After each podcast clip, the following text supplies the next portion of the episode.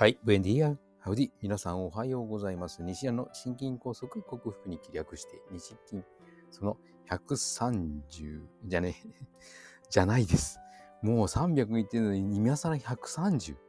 ねえ。えー、12月12日火曜日の朝、群馬県、雨模様でございます。この328回目の朝。あと32回で360になるので、1年間ということになるんですけども、ちょっとこう最近足踏みしておりまして、配信できない、配信していない、できないじゃないな、していない、配信、そうね、できない、できていない、できないじゃないですね、できていないと表現する方が適当な日々が続いておりますので、はい、ちょっといかんなと思っている次第でございますけども、今日は昨日に引き続きデトックスのデジタルデトックスについて、しかもその具体的な方法をお伝えしていきたいと思います。血圧、今朝150の、はい、90。血圧気にしすぎるなというものを見つけたので、その本を今度は読んでみたいと思います。えー、そうですね。あの、どなたの何々のかというのを言っちゃダメなのみたいなので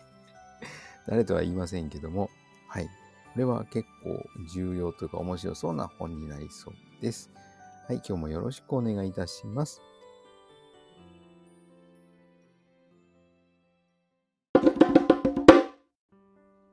はい、改めましておはようございます。健康運動指導士、理学療法士、そして笑い療法士の西田隆です。今日のテーマは、オープニングでもお伝えしたように、デジタルデトックスをする具体的な方法をお伝えしたいと思います。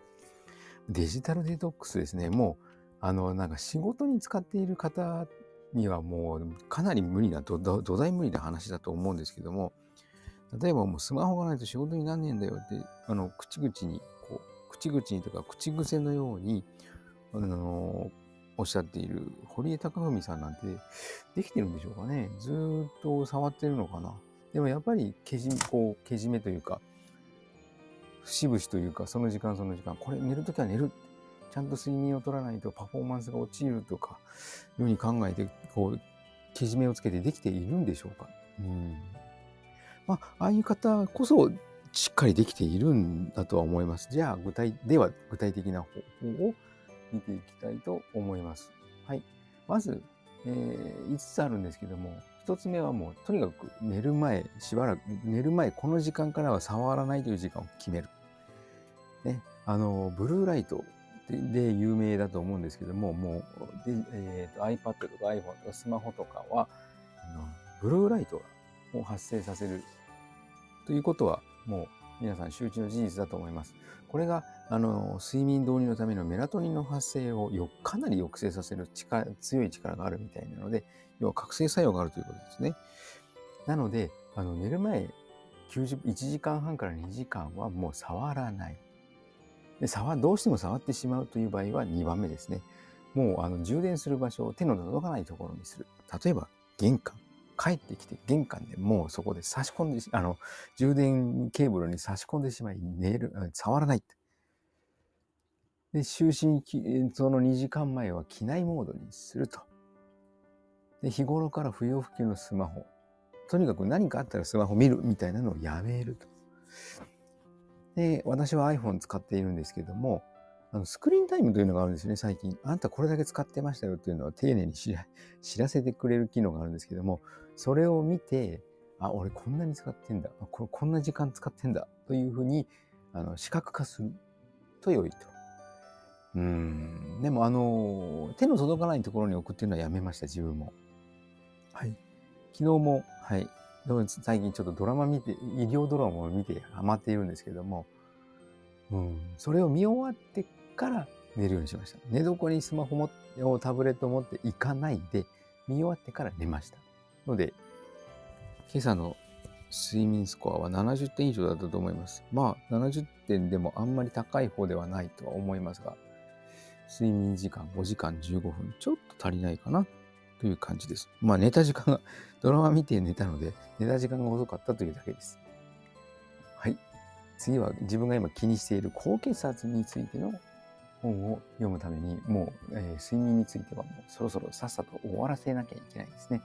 今のところこの本7割ぐらい読んでいるので、あとの3割、駆け足で進むためにも毎日配信を続けたいと思います。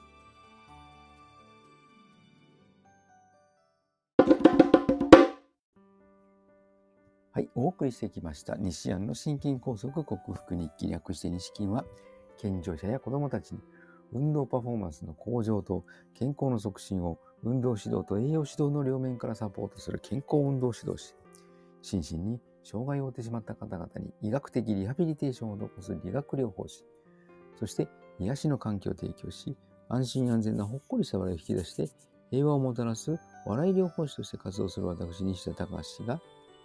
えー、シェディング被害と呼ばれるワクチン接種後、後遺症に、症候群にも似た症状。これは一回打ってしまったせいなのか、もともとコレステロール値が高かったからなのか、はい。それとも、コロナワクチンをたくさん接種した方々に囲まれているからなのか、それはよくわかりませんけども、それの全てであるようでいて、ないようでいて、よくわかりませんけども、狭心症にも似た、心筋梗塞にも似たこの症状を克服すべく、オーソモレキュラー分子整合栄養学と呼ばれる栄養療法を用いて食べ物とサプリメントで必要十二分な栄養を補給しホメオスタシス生体向上性という、えー、生命が自分の命を自分で守ろうとするその力を正常化させて自己治癒力自己免疫力を最大限に引き出してこれを克服しようと実践しそれをお伝えしている音声ブログでございます。興味のある方は明日も聞いてくださるとても幸せでございます。はい。